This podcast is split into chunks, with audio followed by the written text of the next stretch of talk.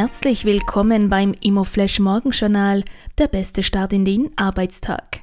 Die heutige Ausgabe widmet Ihnen Immo Contract. Wir bieten Ihnen Mehrwert für Ihre Immobilien durch Beratung, Bewertung, Vermittlung und Investment.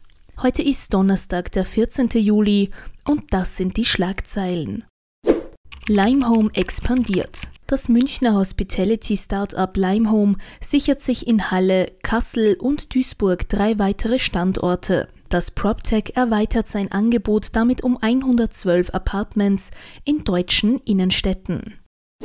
Kooperation für Effizienz. Der Deutsche Verband für Facility Management und die Deutsche Unternehmensinitiative Energieeffizienz haben sich zusammengetan, um Nachhaltigkeit, Ressourcenschonung und Energieeffizienz in der Immobilienwirtschaft und dem Facility Management weiter zu fördern. Die spannendste Meldung heute IWF fürchtet Rezession.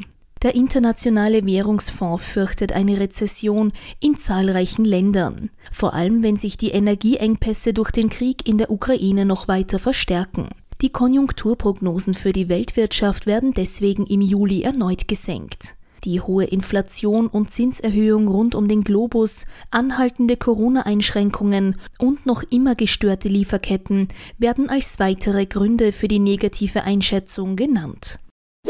Das waren die wichtigsten Informationen zum Tagesbeginn. Mehr dazu und was die Branche heute sonst noch bewegen wird, erfahren Sie wie gewohnt ab 14 Uhr auf www.immoflash.at.